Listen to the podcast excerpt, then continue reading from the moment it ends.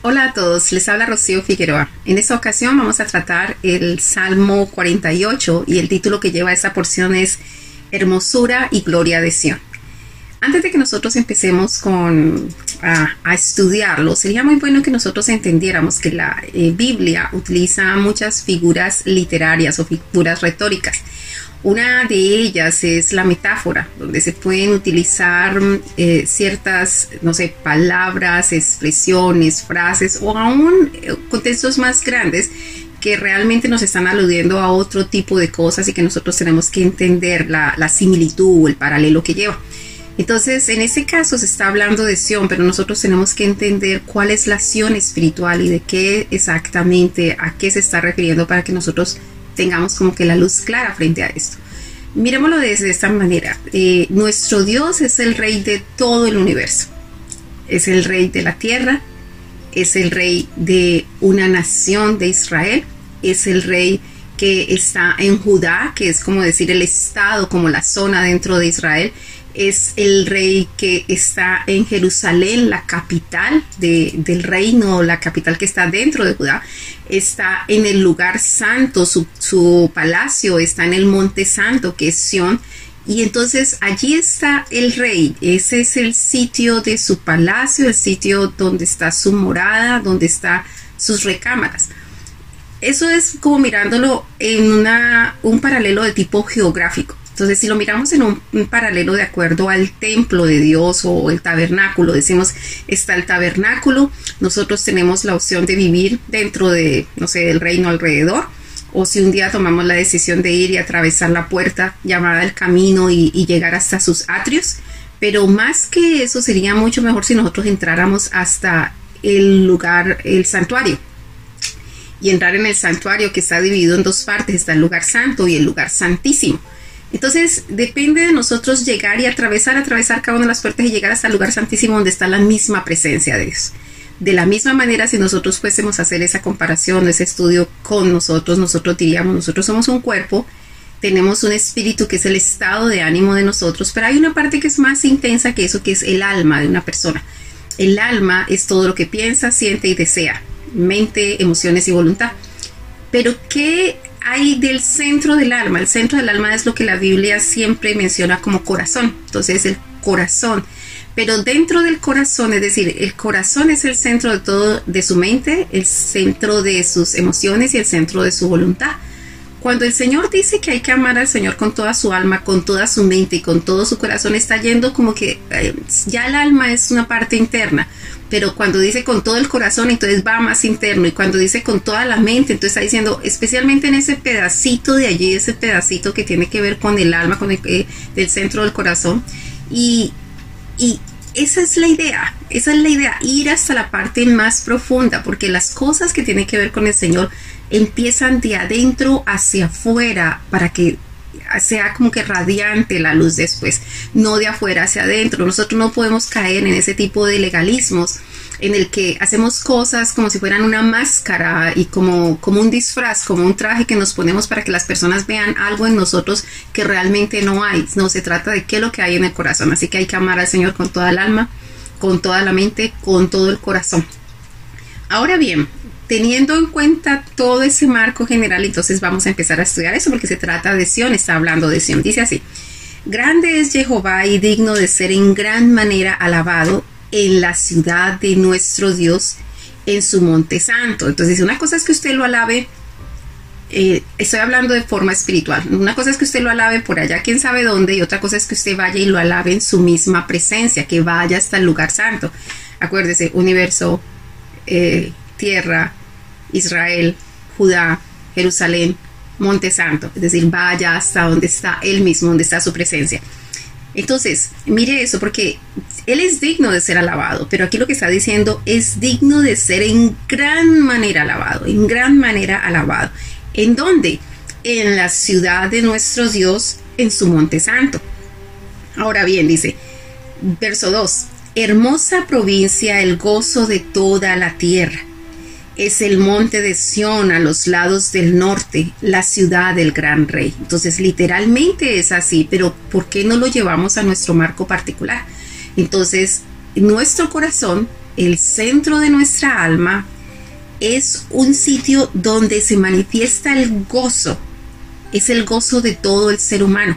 Así que nosotros necesitamos alabarlo desde allí, hacer que Él esté allí en ese centro, en ese centro, en, el corazón, porque de allí va, va a salir todo el gozo la ciudad del gran rey, ¿qué diríamos nosotros? El sitio del rey en nuestro corazón. Por eso no se trata solamente de que Él sea el rey del universo, que sea el rey de Israel, se trata de que sea el rey en nuestros hogares, el rey en nuestras iglesias, el rey de nuestro corazón, que su trono esté puesto en nuestro corazón. Ahora bien, verso 3 dice, en sus palacios Dios es conocido por refugio en sus palacios Dios es conocido por refugio. Creo que em, en uno de los estudios que hicimos anterior le decía a las personas que el Señor es como, como nuestro tabernáculo, ¿no? Es nuestro refugio. Cuando usted está dentro de Él, cuando está dentro de Él, usted puede reconocerlo, identificarlo, saber sus misericordias. Eh, usted se acuerda de cada misericordia, usted se acuerda de quién es Él para usted. Pero cuando nosotros nos salimos de allí, nosotros quedamos expuestos a que el enemigo afecte nuestras vidas y allí nos olvidamos de que Él es nuestro refugio, de que Él, él tiene misericordia y lo único que nos acordamos todo el tiempo es de todos los problemas que el enemigo trata de ponernos, la forma como nos trata de, atacar. Por eso es que es tan importante que nosotros vayamos y estemos dentro de Él, dentro, en, en su mismo lugar, en el lugar de su presencia, porque allí Él es nuestro refugio él es la misericordia, Él es nuestra paz, Él es todo para nosotros. Verso 4 dice, porque aquí los reyes de la tierra se reunieron, pasaron todos, y viéndola ellos, así se maravillaron, se turbaron, se apresuraron a huir. Vamos a observar eso. Cuando nosotros, acuérdese que cómo empieza esta porción. Esa porción empieza diciendo, grande es Jehová y digno de ser en gran manera alabado. ¿Dónde? En el lugar de su presencia. Ahora bien, dice, cuando usted está allí en el lugar de su presencia, usted lo conoce como refugio, pero no solamente es eso. El enemigo puede tener toda la estrategia que quiera tener para venir a atacar nuestras vidas. Pero cuando nosotros estamos alabando al Señor en el lugar de su presencia, cuando nosotros estamos alabándolo, coge terror al enemigo, terror al enemigo, porque sabe lo que significa una persona que adora a Dios en espíritu y en verdad, una persona que alaba al Señor con toda su alma, con toda su mente y con todo su corazón. Eso es algo que aterra al enemigo, por eso la escritura aquí lo está comparando con esto, diciendo, ¿por qué aquí los reyes de la tierra se reunieron? Pasaron todos, es decir, ellos pueden venirse a atacar a nuestra vida, no sé, principados, potestades, lo que quieran pero cuando dice, y viéndola ellos, así se maravillaron, se turbaron, se, se apresuraron a huir. Cuando ven que usted es un hombre y una mujer que adora a Dios, cuando ve que usted está metido en el mismo lugar de Dios, pues ellos sencillamente tienen que huir, no lo pueden resistir. Les tomó allí temblor, dolor como de mujer que da a luz. Con viento solano, quiebras, tú las naves de Tarsis. Todas sus estrategias, todo lo que ellos traigan contra nosotros será quebrado y será llevado. De allí la importancia, por eso la palabra dice, en la alabanza de tu pueblo hay libertad. Cuando usted y yo alabamos al Señor, nosotros exaltamos, engrandecemos su nombre, lo ponemos en un lugar de preeminencia, entonces el enemigo y sus problemas, los problemas que nos trae, se va poniendo pequeño, pequeño, hasta que sencillamente se tienen que ir.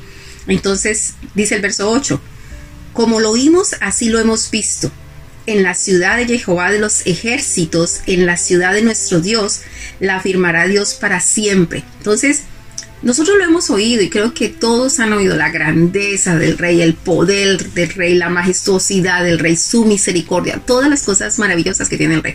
Pero una cosa es que nosotros lo hayamos oído y otra cosa es que nosotros lo veamos. Por eso yo le hago una invitación a usted, de acuerdo a esta escritura, que cuando usted alabe al Señor, esto de poner todo el corazón es que usted ponga sus sentimientos, perdón, ponga usted sus pensamientos, sus sentimientos y sus deseos en lo que usted está diciendo. ¿Qué quiere decir eso? Es que nosotros tenemos que ser consecuentes, nosotros tenemos que ser consecuentes con todo lo que decimos, pensamos y hacemos. Y a veces no somos consecuentes. Por ejemplo, decirle al Señor, Señor, tú eres el, eh, por decir algo, tú eres todopoderoso, pero por dentro estoy sintiendo agonía y miedo porque el enemigo me, ha estado molestando. Entonces, no estoy teniendo una consecuencia con lo que estoy diciendo y realmente lo que estoy pensando. Entonces, la idea de esto es que nosotros como que pongamos en sintonía nuestros pensamientos. Nosotros hemos oído de la grandeza y del poder de Dios. No hay duda de que Dios es grande y que es poderoso.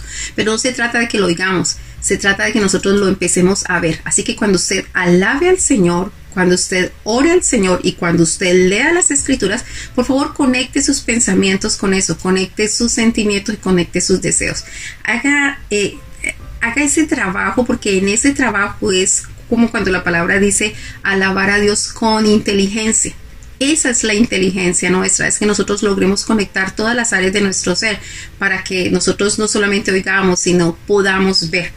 Eh, dice así, como lo oímos así lo hemos visto, en la ciudad de Jehová de los ejércitos, en la ciudad de nuestro Dios, la afirmará Dios para siempre. Entonces, eh, Él es inamovible, Él es la roca firme, la roca fuerte, así que por favor, ubiquémonos en esa posición. Dice así el verso 9. Nos acordamos de tu misericordia, oh Dios, en medio de tu templo. ¿Se acuerda lo que decía hace un momento? Entonces, cuando estamos allí, en su cobertura, allí nos acordamos de todas las cosas grandes de nuestro Dios, de todo su poder. Pero apenas nos salimos, allí es donde empiezan los problemas. Verso 10. Conforme a tu nombre, oh Dios, así es tu loor hasta los fines de la tierra. De justicia está llena tu diestra. Entonces, lo que está diciendo es, tu nombre es tan grande, tan grande, y conforme es grande tu nombre, de esa misma manera la alabanza hasta los fines de la tierra. Y es así, porque la misma escritura en el Salmo 9, por ejemplo, dice que, que los cielos cuentan la gloria de Dios y que el firmamento anuncia las obras de sus manos y que un día emite señal a otro día. Todo en el universo, todos los montes, los árboles, los animales, el viento, los mares, todo alaba y glorifica al Señor. Ahora, lo que nosotros necesitamos hacer es tener un entendimiento para que nosotros podamos entrar en esa misma eh, sintonía, yo diría en, esa armonía, entrar en el conjunto donde todo el universo, todo alabe al Señor. Así que es una, es, es bellísimo, es bellísimo. Y la última parte de este verso 10 dice, de justicia está llena tu diestra. Cuando hablamos de diestra es hablar de la mano. Y hablar de la mano, yo no sé si usted ha observado en películas de tipo épico que eh, la mano de eh, la mano de un rey es la parte, digamos, el segundo en mando.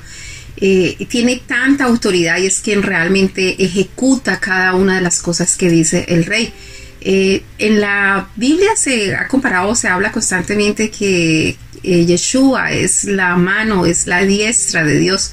Así que dice, de justicia está llena tu diestra, su mano está llena de justicia. Verso 11, se alegrará el monte de Sión, se gozará las hijas de Judá por tus juicios. Entonces, eso me recuerda a un cántico que dice, oh moradora de Sión, alaba Jehová, grandes son sus maravillas. Entonces, vamos a ser nosotros moradores, nuestras iglesias deben ser moradoras de Sión. Nuestras iglesias deben de ser las que van y permanecen en el lugar de la presencia de Dios ese es el lugar deseable. Como individuos también hay personas que son las que elevan acción dentro de las iglesias. Son las personas que buscan la misma presencia de Dios. Entonces, ese cántico hace más sentido se alegrará el monte de Sión, se gozarán las hijas de Judá por tus juicios. Hay personas que están habitando en todos los alrededores, pero es gocémonos, gocémonos que el rey está en su lugar y cada vez que usted quiera, usted puede ir y visitar al rey, ir a entrar a la presencia, estar seguro en los alrededores de la ciudad de, nuestro rey. Verso 12. Andar alrededor de Sión y rodearla.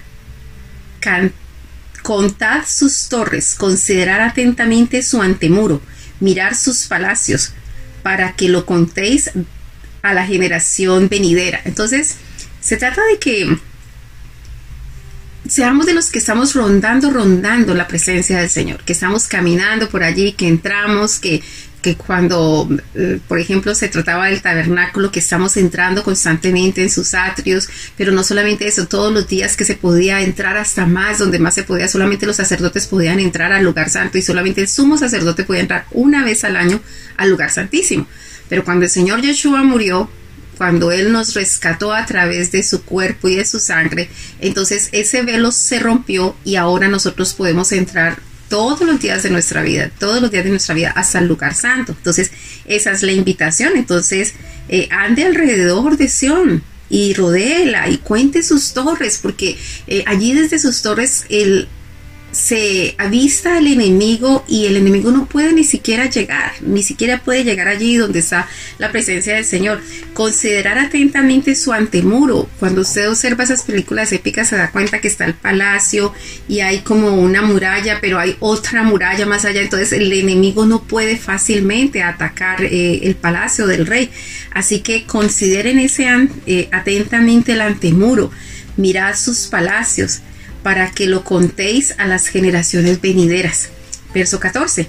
Porque este Dios es Dios nuestro eternamente y para siempre. Él nos guiará aún más allá de la muerte. Él va a estar con nosotros en todo tiempo. Nosotros podemos saber que Él nos va a guiar aún después de la muerte. Él nos conoce a nosotros antes de nacer.